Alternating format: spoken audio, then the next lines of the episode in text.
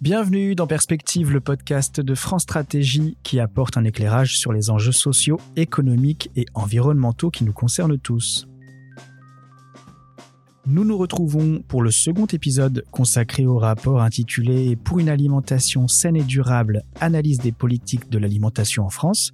C'est un rapport qui a été publié à la demande du président de l'Assemblée nationale. Et après le premier épisode du podcast qui posait les diagnostics de notre système alimentaire et listait les défis auxquels il est confronté, nous abordons maintenant les solutions et les recommandations de France Stratégie afin de structurer dans la durée les politiques publiques qui se rattachent au domaine alimentaire. Et pour cela, nous retrouvons deux co-auteurs de ce rapport. Cette fois-ci, c'est Julien Rousselon Bonjour. et Cyril Gommel. Bonjour. Bonjour. Alors, Julien Rousselon, on va commencer avec vous pour aborder le sujet des politiques publiques qui se rattachent au domaine alimentaire. On peut pas vraiment dire que cela manque. On a par exemple les cinq fruits et légumes par jour. Euh, on a aussi la politique agricole commune. On a également le programme national pour l'alimentation. Tout ça, ce sont des, des exemples. Est-ce qu'il faut vraiment en faire plus en matière de politique alimentaire? Alors, il existe certes depuis des années différents programmes mobilisant différents ministères. Mais ces programmes sont généralement conçus sur des horizons de seulement quelques années et par rapport à des enjeux de politique publique particuliers. Par exemple, le programme national nutrition santé porte avant tout, comme son nom l'indique, sur des objectifs de santé publique. Alors c'est vrai, il évoque à ce titre l'offre alimentaire, mais il ne prétend pas offrir à lui seul une vision à long terme des impulsions à donner aux filières agricoles et agroalimentaires. En effet, une telle réflexion globale devrait aussi intégrer les enjeux économiques, sociaux et environnementaux. Il peut notamment s'agir de vérifier que l'évolution des prix relatifs des différents aliments ne dégrade pas insidieusement la qualité des choix alimentaires des Français, particulièrement ceux qui sont financièrement les plus contraints. Le, risque serait alors d'accroître les inégalités sociales de santé ou encore l'impact de notre consommation sur l'environnement. Il peut aussi s'agir d'éviter que nos politiques conduisent indirectement à dynamiser des importations de produits au prix rendu plus attractif par le recours à des techniques de production moins durables. Les différents programmes nationaux, qui sont conçus par et pour des acteurs nationaux, n'intègrent d'ailleurs pas un sujet de réflexion tel que le commerce international, alors qu'une véritable transition alimentaire se pense à l'échelle mondiale. Les programmes à visée opérationnelle conçus dans le cadre national ont bien sûr toute leur utilité. Mais il s'agit d'aller au-delà avec une approche systémique qui débouche sur une stratégie à plus long terme. Fixer un tel cap commun peut renforcer la lisibilité et la crédibilité des objectifs, et inciter davantage les acteurs à des évolutions cohérentes et en profondeur qui s'inscrivent dans la durée. Les programmes nationaux que j'évoquais peuvent constituer les jalons utiles d'une telle stratégie dès lors que leurs actions sont régulièrement évaluables. La diversité des regards à croiser pour un tel exercice appelle à une élaboration très collégiale avec de nombreux experts hors du champ administratif. Enfin, l'ampleur des enjeux et leur ancrage dans notre vie quotidienne à tous implique que cette élaboration s'effectue dans le cadre d'un débat ouvert et transparent. L'idée est en fait de retenir des orientations aussi partagées que possible. La stratégie nationale pour l'alimentation, la nutrition et le climat prévue par la loi climat et résilience semble l'occasion d'un tel exercice. Très bien. Alors maintenant, Cyril Gommel, euh, dans l'épisode précédent du podcast avec Julien Fauss et Peggy Furic, on a évoqué les enjeux de la production agricole nationale, euh, tant d'un point de vue environnemental qu'économique.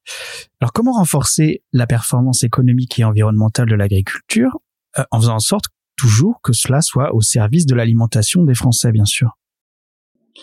Voilà. Il est clair que la France euh, a été et reste un grand pays agricole, mais on voit qu'on a un écart croissant et finalement problématique entre ce que nous produisons en France et ce que nous consommons.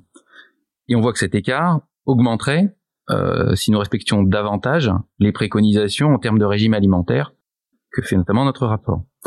Donc si on veut à la fois sécuriser notre approvisionnement, améliorer notre alimentation, euh, améliorer son impact économique, social et environnemental, il faut en fait remobiliser la production agricole et euh, alimentaire française, largement européenne d'ailleurs, et, et la faire évoluer en priorité selon ses objectifs, qui sont aussi euh, des gages pour l'avenir.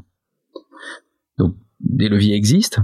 Euh, tout d'abord, on pense pour l'agriculture évidemment à la politique agricole euh, européenne, la PAC, euh, à budget constant. Euh, elle pourrait euh, encore davantage évoluer pour créer un changement global, plus systémique, en généralisant les pratiques agroécologiques, en repensant les aides directes pour qu'elles soient davantage proportionnelles au travail agricole qu'à la taille des exploitations, et tout ça pour pouvoir tenir compte notamment de l'augmentation de charges de travail liées au développement des pratiques agroécologiques. Ensuite, on peut imaginer encourager davantage les productions stratégiques pour notre régime alimentaire et qui aujourd'hui nous obligent à importer massivement. Ensuite, on a des outils complémentaires euh, à cela. Par exemple, on peut penser à un mécanisme d'ajustement carbone aux frontières de, l'Union européenne qui pourrait favoriser ces productions euh, et, limiter certaines importations. Euh, c'est une piste qui a notamment été discutée dans le cadre du, Green Deal européen.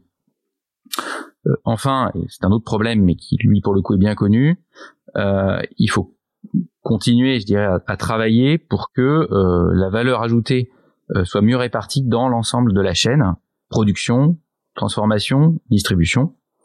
Ça veut dire continuer à, travailler la contractualisation sur les prix. Ça veut dire aussi valoriser, euh, rendre plus démocratique, je dirais, euh, les démarches et les produits de qualité. On pense aux labels, aux appellations d'origine protégée, aux indications géographiques de provenance. Elles sont un atout relativement singulier pour la France. Euh, et puis finalement, plus largement, faire que tous les acteurs de cette filière agroalimentaire, au lieu d'être eux-mêmes en compétition euh, pour les marges, trouvent un intérêt commun à évoluer ensemble et à s'adapter pour répondre à la fois aux attentes et aux besoins d'aujourd'hui et de demain euh, à l'échelle à la fois nationale et internationale. Merci. Donc là, on vient de voir le volet environnemental et économique de l'agriculture. Euh, maintenant, on va aborder le, volet santé avec vous, Julien Rousselon. Et une question simple, finalement. Comment faire en sorte que les Français se nourrissent mieux?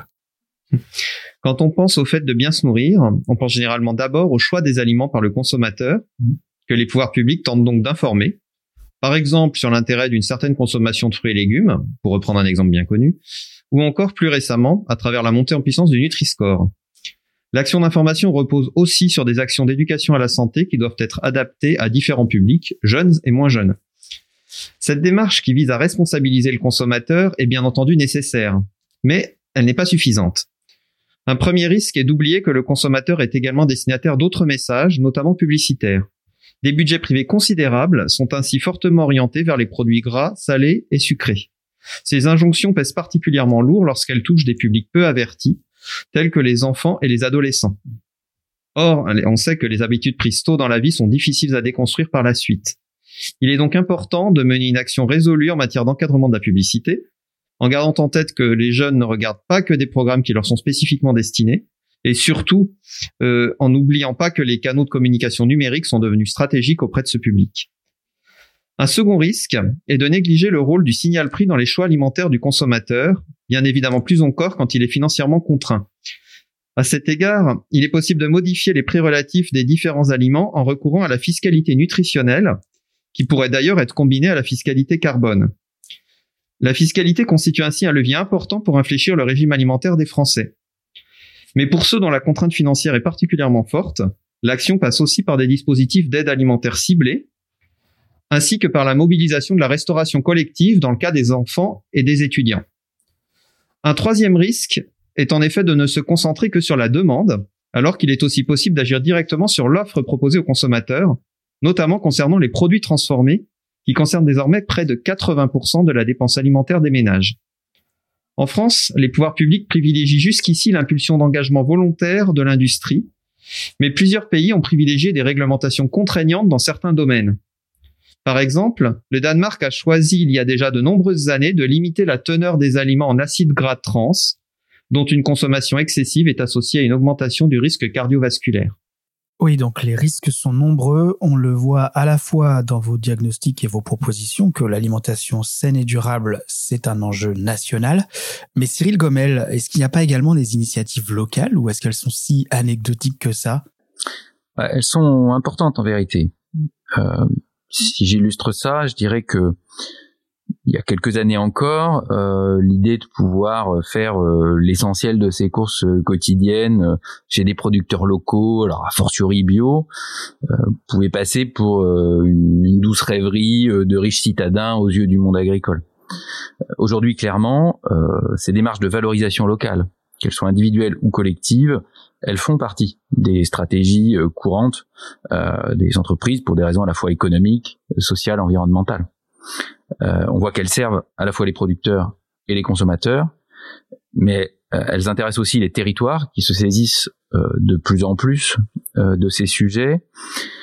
Et, en faisant cela, les territoires ouvrent aussi de nouveaux espaces de discussion entre le monde agricole et les autres acteurs des territoires. Et pour le coup, ce dialogue euh, est assez essentiel d'un point de vue sociétal. Euh, il faut se parler pour pouvoir se comprendre.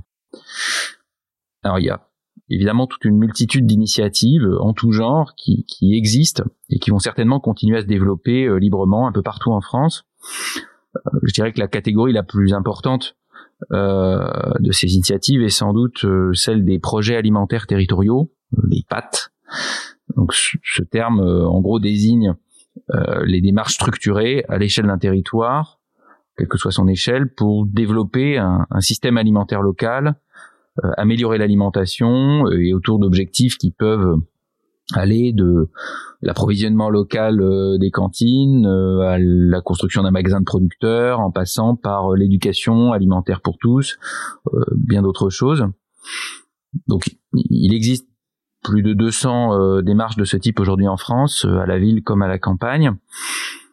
Euh, si on veut vraiment réussir la transition alimentaire, on voit qu'il faut que ces démarches caractère systémique soient à la fois mieux soutenues dans la durée par les pouvoirs publics, mieux suivies, mieux évaluées également dans leurs résultats pour pouvoir s'améliorer avec le temps, s'enrichir de nouveaux objectifs euh, et finalement progresser avec des résultats significatifs qu'on ne reste pas euh, à l'idée de simples euh, documents ou programmes d'intention. Je dirais enfin que voilà, en, complément des changements qui pourraient advenir au niveau du système alimentaire globalement, on voit que c'est important que chacun, ou qu'il se trouve d'ailleurs, quel qu'il soit, puisse se sentir acteur de son système alimentaire et donc, euh, avec les, initiatives territoriales, on est à une échelle euh, que, chacun peut plus facilement euh, appréhender. Que chacun puisse se sentir acteur de son système alimentaire. Belle conclusion. Merci beaucoup, Cyril Gomel. Merci. Merci Julien Rousselon merci. et merci également à Julien Fauss et Peggy Furic pour ce double épisode très complet à l'image du rapport qui s'intitule donc pour une alimentation saine et durable, analyse des politiques de l'alimentation en France. Ce rapport, on le retrouve sur le site de France Stratégie en intégralité et il se complète donc désormais parfaitement en podcast. Et justement, comme toujours, un grand merci pour votre écoute du podcast Perspective. Vous pouvez le retrouver sur toutes les plateformes ainsi que sur le site de France Stratégie. Et à bientôt pour un nouvel épisode.